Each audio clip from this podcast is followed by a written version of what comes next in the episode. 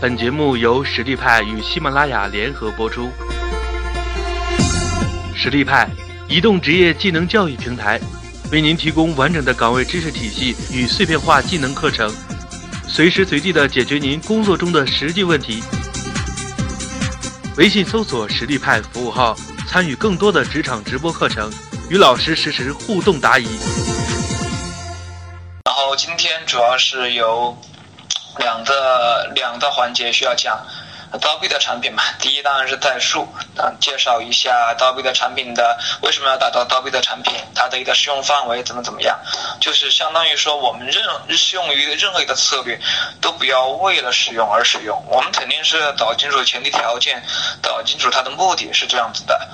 就像不管是你打造刀比德的产品，还是说你要降价促销，还是你要走天天平价的路线，你都不能说，哎，我现在手头有一个产品，我想把它打造成刀比德，对吧？这样的翻拍脑袋的想法是不好的。就是任何的一个技巧都是有它的一个特定的使用的一个情况，就是你要用这个技巧，它可能是在某种情况下才能用，对吧？不是任何情况下都能使用。这就和看病吃药的道理一样，比如说我要是得了艾滋病，我也不能仅仅吃个感冒药，对吧？我要是累得骨折了，我也不可能吃一点就是其他的，比如说治治疗风寒的药，对吧？然后第二部分呢，主要是讲一个刀币的产品的实实实现路径，然后我会列举九种九种九种方法，让大家知道就是怎么样从零到一的打造一个刀币的产品。当然需要说明的是。这九种方法也不是每一种产品都适用，你要搞清楚它的一个优点、缺点和它的一个使用范围。就像最近比较火热的欧洲杯一样，每个球队根据它的人员配置都会有不同的战术和踢法。就像意大利，它实际上是擅长防守反击的，你要它打传球控制的战术肯定是不合适的，因为它的人员配置、它的技术水平没有达到这样的一个水平，嗯，对吧？那我我们进入正题，然后什么叫刀币的产品呢？我举了几个例子，第一个例子是小米手机，大家肯定一谈，哎呀，小米手机不是屌丝机吗？怎么怎么还是刀币的产品呢？武汉迪迪亚是不是又开始忽悠人了？呃，其实不是这样子的，其实小米手机在刚开始推出的时候，在极客圈里其实算是一个很有逼格的手机，它代表着一种就是懂手机，然后发烧友的一个定位。之所以现在小米手机现在好像烂大街了，很显得很屌丝，实际上还是它一个定位的改变，以及它的使用人群的一个增加，所以才就是逼得相相对来说降了很多，甚至成为一个没逼得的产品。但是但是当年小米手机刚推出的时候，小米一刚推出的时候，在当时的极客圈确实一个非常非常高逼得的产品，有点类似于现在的魅族。第二的案例呢是统一的 a t o t a 矿泉水，它这它的这个英文单词我也不知道是不是这么读，呃，应该是它的一个希腊语的一个拼写，然后它是一个半透明，嗯，基本上全透明的一个设计，然后极极简极度简单的一个设计，其实逼得还是蛮高的，也是经常作为很多就是营销的案例作为讲出来。嗯，第三个案例呢，呃，也是一个很有争议的人物，马佳佳。马佳佳当然哈，他现在这个店已经倒闭了，但是当年推出来的时候，泡芙情趣用品店，它其实还是一个非常非常有逼格的一个代表。当年泡芙情趣用品店和皇太极煎饼和。呃，调研牛腩并称为互联网思维的三大标准案例。当然哈，现在现在他们好像情况都不是特别好，但是我觉得，呃，就是就是他们做的不好，其实跟高比德打造的就是成功倒是没太大关系。他们做的不好，主要还是因为很多就是硬实力不得吧，很多硬实力运营的不好。但是我觉得他们作为打造一个刀比德产品还是比较成功的。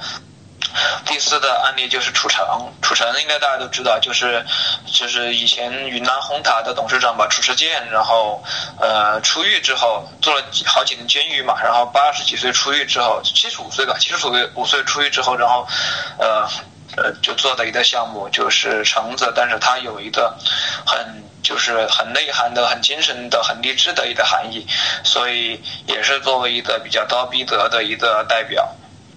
那举完了例子，首先得咱们得刀币德下的定义。那么什么叫刀币德的产品呢？我觉得任何一个探，咱们探讨任何一个事物啊，都不能很模糊的探讨，很泛泛的探探讨，那样是永远都说不清楚的。我觉得要讨论一个事情，一定要把它的定义拆解开来，把它越来越的细分，最好用思维导图细分一下。那么 Dolby 的产品的定义是什么呢？我这里给它下来的定义。能够将使用者的品味与大众分别开来，提高使用者等级，凸显自身优越感，满足其虚荣心的产品。然后，关于刀币的产品的关键点，我认为有以下三个。第一个叫彰显差异性。什么叫彰显差异性呢？就是说我用这个产品，或者我买的这个产品，会显得我与众不同。现在又说到小米手机了，为什么小米手机刚推出的时候会？特别在一个圈子里面会比较显得逼格，而现在没什么逼格，反倒很屌丝了呢？就是因为用的人太多了，彰显不出差异性了。你再看奢侈品，比如说包包，你来的 GUCCI 或者来的 LV，其实逼格相对来说是不如不如拿 Prada 或者其他品牌的。为什么呢？因为 LV 和 GUCCI 它的假货在中国特别泛滥，也不仅是假货，真货也挺泛滥的，就是它。只要是的白领女性、职业上班族都拿，特别是一线城市都挤地铁都要拎的 LV，所以就彰显不出什么差异性来了。所以我觉得大家买奢侈品的话，就是还是不要买太特别大众的东西吧。如果你是本身是有要装点门面的需要的话，我觉得买一个大家能认出来品牌，但是呢又没有那么大众的东西，相对来说我觉得会好一点。然后 Dolby 的产品第二个作用呢，就是表现优越感。你知道啊，就是咱们中国人应该是全世界最爱最爱装逼的民族吧，所以表现优越感是一个非常强的需求，非常非常强的需求。然后，而且我觉得吧，我最后插一句哈，就是朋友圈这个东西，我觉得其实主要的目的就是秀晒炫、秀恩爱。晒孩子炫富，对吧？我觉得都是去秀晒炫，朋友圈之类的目的就是秀晒秀晒炫。包括很多人分享很多文章，其实也为也为了凸显，哎，你看我是一个非常专业的人吧，或者哎，你看我一些一天到晚关注什么前沿信息吧，也是一种表现优越感。我觉得朋友圈存在的意义就是表现优越的。搭配的产品的第三个定义是说。要提升品味的等级，就是说我用了这的东西，我买了这的东西，显得我特别有 taste，显得我特别有品味儿。越是接近于阳春白雪的东西，越能显出有品味儿。下太下里巴人的东西就挺难有品味儿的。反正至少在中国大众的认知中是这样子的。所以三个特点：彰显差异性，表现优越感，提升口味等级，提升品味等级。不好意思，今天晚上没吃饱，说成口味了。提升品味等级。嗯，接下来谈一谈打造刀币的产品的必要性，就是说为什么要打造刀币的产品，就有没有这个必要？你没必要就没办法，没必要打造打造，对吧？所以我觉得打造刀币的产品有两个呃必要性，然后然后我看大家的问题里面也牵涉到这些问题，然后我相信在今天的演讲当中，今天的分享当中，很多朋友的提问可能都会迎刃而解。打造刀币的产品的必要性，第一点是竞争升级。什么叫竞争升级呢？就是红海啊才有可能有竞争升级，蓝海是不可能有竞争升级的。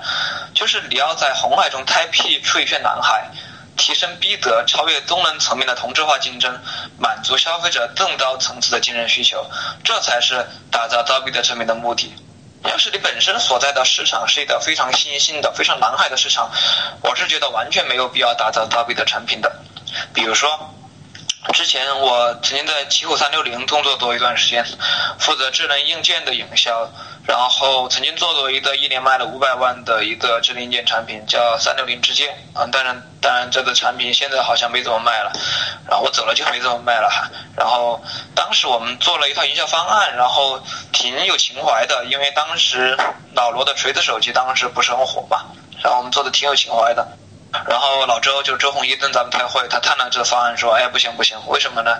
就是说你本来就是一个新产品，是面对的是一个蓝海的一个市场，面对的一个是一个蓝，就是就是新兴的一个市场。呃，消费者啊，对这个产品它的认知的呃最大的障碍可能是理解，可能是可能是理解问题。你这时候玩情怀就特别不合适，所以最好的方法就是简单粗暴。所以啊，说的有点远哈。所以你如果想要打造 Dolby 的产品的话，一定要考虑的适用环境，我的建议是说，红海产品就有这个必要，蓝海产品就没这必要。要是你本来卖的很好，我觉得你也不用专门去装这个逼，对吧？你要是卖的很好，然后竞争也不激烈，你市场也很短拓，你没必要非要玩情怀，对吧？比如说。举个例子吧，在小米手机之前，国产手机其实是红海一片的，但是都停留在功能、性价比等低端消需求的一个比拼。但是小米手机除了满足功能性价比之后，它还通过一定的营销手段，它还赋予了小米独特的品牌调性，满足了广大就是买不起 iPhone，但是又想装叉的一些朋友的呃心理需求。呃，也满足了一些买得起 iPhone，但是又不想与大众雷同的一个消费者的需求，成了在至少在当时成了一个名副其实的一个刀比德的产品。然后第二点呢，为什么要打造一个刀比德产品呢？其实是消费人群的年龄节奏变化。我估计可能现在在听这的朋友，因为应该应该是八零后、九零后居多吧。呃，其实现在的我们每一个年龄层次的人呢，他的就是。随着年龄节奏的变化，他的精神需求其实也发生了很大的变化。比如说，六零后的人大多挨多饿，所以就是咱们上一辈，可能父母这一辈的人，可能比较注重基本的生理和安全的需求。嗯，就是我父母这辈，因为我本身也是八零后。七零后他们的对产品的需求，可能除了基本的需求以外，对社交的需求比较强烈。八零后呢，可能对于尊重的需求比较强烈。然后九零后可能对于尊重需求啊、自我实现可能更强烈。越越是往后走啊，大家的其实物质条件更好，然后呢，大家对于就是精神需求可能更强烈。就所谓的马斯洛需求层次啊，可能嗯是往上走的，就是越因为物质越。充裕，你的内的退发感就越低，你可能对于精神的需求就增增到层次。所以大家也可以看到，就是呃，小米手机为什么越来越卖不动了？我觉得很重要的一个原因是，就是现在九零后群体成为的消费主力了，但是九零后群体其实对于就是逼得的要求是挺高的，但是小米手机现在烂大街了，所以就这个需求满足不了，所以我觉得也是一个很重要的原因。当然，小米手机还就是现在销量就是地位下滑，也有个很重要的原因，还是说智能手机市场嗯比较饱和了。像华为这些，就是华为这些品牌，国产品牌也开始强势崛起了。这里就不多谈了，这是战略层面的东西。呃，我总结一下吧，就是说打造刀背的产品的必要性有两个，第一个。就是，呃，红就是那个竞争升级。第二个呢，就是消费者人群的年龄结构变化。现在的一个八零后、九零后群体，他们的对他们对于精神需求，他们对于高逼格的需求越来越强烈了。所以这就是为什么我们很多时候要考虑打造高逼格的产品。接下来。我们谈一谈 Dolby 的产品的优势。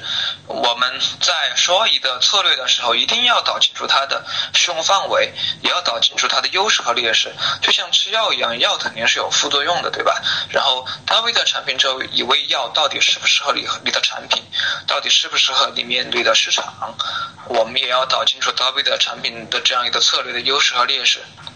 Dolby 的产品的优势，我认为有三个。第一个是高忠诚度。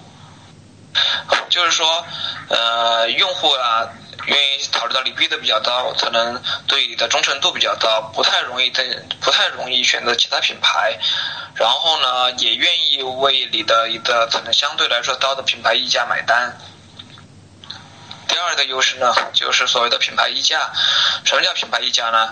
就是说，本来成本二十的东西，你别人可以卖三十，你可以卖三百，对吧？然后，嗯，别人会消费者，普通消费者会愿意为了你的一个好的品牌，为了你所谓的逼格，然后付出更多的钱来买这样的一个品牌的一个附加值。第三点呢，就是有利于营销传播。容易特端的讲，在中国吧，就是，嗯，高规格的产品还是非常非常少的。就是你如果真能打造一个出来的话，其实在营销传播上，大家是挺挺挺愿意去传播的。然后大家都喜欢发朋友圈嘛，现在都喜欢秀晒炫。然后一个高规格产品相对来说是容易被传播出去的，营销的成本也能相对低一些，相对低一些。然后接下来谈一谈刀币的产品的弊端，就是劣势是什么？就是我觉得这的大家要认真听一下，因为可能有些产品就不适用于这个策略，好吧？就是不要乱用，免得走火走火入魔了。呃，刀币的产品有两个弊端，第一个弊端是说，呃，刀币的产品一般都是高度个性化的产品，可能会造成目标受众非常狭窄，可能会造成就是市场容量相对有限。比如说，我学生时代曾曾经在那个呃奔驰中国的总部，就是 MBCL，然后实习过一段时间。